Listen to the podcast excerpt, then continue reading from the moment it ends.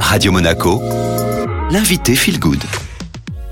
Aujourd'hui, j'ai le plaisir de recevoir le docteur Bernard Flippo. Vous êtes cancérologue, gynécologue. Bonjour Bernard. Euh, bonjour Estelle. Alors, euh, vous faites partie aussi de l'association monégasque de médecine anti-âge. Est-ce que vous pouvez nous en dire un peu plus? Alors, euh, l'AMA, l'association monégasque de médecine anti-âge, c'est une association de soignants par son médecin, mais pas forcément tous, Hein, on a diététicien, on a pharmacien également, euh, dont le dénominateur commun, le fil rouge, si vous voulez, c'est d'essayer de comprendre les phénomènes du vieillissement parce que euh, on peut lutter finalement que contre ce qu'on connaît, que ce qu'on a appris à comprendre. Et donc, euh, c'est ce qui rassemble tous les médecins de, de l'AMA, la présidence du docteur Dominique Beaugrand, hein, qui est gynécologue et ici à, à Monaco, avec deux objectifs. Un objectif interne qui est de s'améliorer dans la connaissance des phénomènes de vieillissement et de la recherche de pistes d'amélioration euh, pour en atténuer les effets, voire en reculer les échéances, parce que c'est quand même aussi un petit peu le but. Et le deuxième objectif, eh bien, c'est de communiquer à l'extérieur au travers de conférences qui sont organisées euh,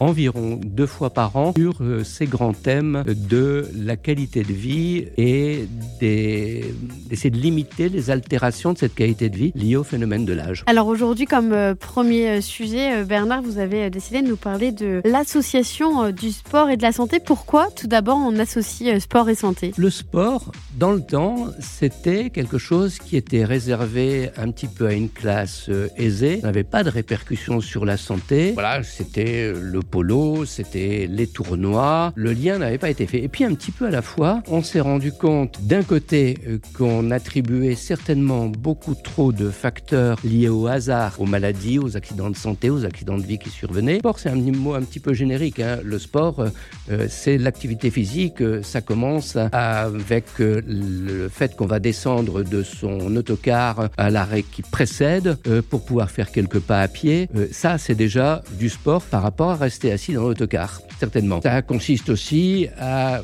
aller marcher le long de la mer plutôt que de regarder le rivage à la télévision. Ça fait quand même une grosse différence aussi dans, dans l'activité de vie. Alors on s'est rendu compte un petit peu à la fois, les gens qui faisaient du sport avaient une qualité de vie santé différente. Au début on s'est dit oui mais ils ont un profil particulier, ils sont en meilleure santé parce qu'ils font du sport, mais ils font du sport parce que dans leur tête, dans leur qualité de vie, dans leur milieu social peut-être aussi, ils sont favorisés. Eh ben on se rend compte quand même que c'est pas tout à fait comme ça que ça se passe et c'est très intéressant. Pour lutter contre le cancer, on va utiliser la chirurgie, on va utiliser les rayons et on va utiliser des médicaments. Les médicaments, ils sont fabriqués par une usine, deux usines, trois usines. Et Dieu sait si l'Europe occidentale, la France euh, en particulier, Monaco aussi d'ailleurs, on, a vraiment de, des entreprises qui sont très performantes. Ces usines vont fabriquer des médicaments, on prend des médicaments et on va mieux, en tout cas c'est le but. Et pourquoi les sportifs ont-ils des résultats meilleurs dans la cancérologie? Ils font moins de cancers, ils guérissent mieux des cancers et ils ont moins de séquelles des cancers. C'est le hasard Et non, c'est pas le hasard. La première usine chimique qui fabrique des médicaments,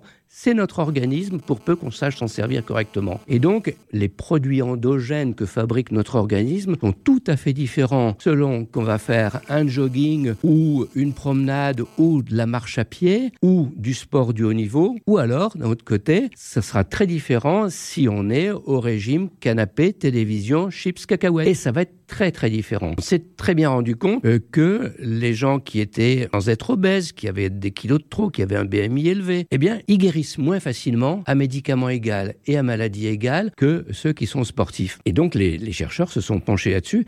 Et en cancérologie, une des premières découvertes qu'on a faites, c'est la tolérance aux médicaments, notamment aux hormonothérapies. On s'est rendu compte que les euh, patienteux, parce que je parle plutôt du cancer du sein, là que je connais un petit peu mieux, euh, qui étaient sportives, étaient beaucoup moins fatiguées par les médicaments et notamment l'hormonothérapie les autres. Les muscles, le travail des muscles libère des produits chimiques qui favorisent la destruction euh, des cellules cancéreuses et à contrario la transformation des muscles en graisse fabrique des produits chimiques, je ne veux pas faire de la chimie, ça n'a aucun intérêt, mais fabrique des produits chimiques qui favorisent la prolifération, c'est-à-dire la multiplication des cellules cancéreuses. Alors le sport, ça a un impact sur notre santé, vous nous l'avez bien euh, fait comprendre, mais ça a aussi un impact sur notre société, finalement ça impacte tout le monde. Eh oui, quand on parle de la santé, là on vient de développer un petit peu la santé physique, hein, simplement, et on y reviendra, hein, c'est sûr, mais c'est pas que la santé physique, c'est la santé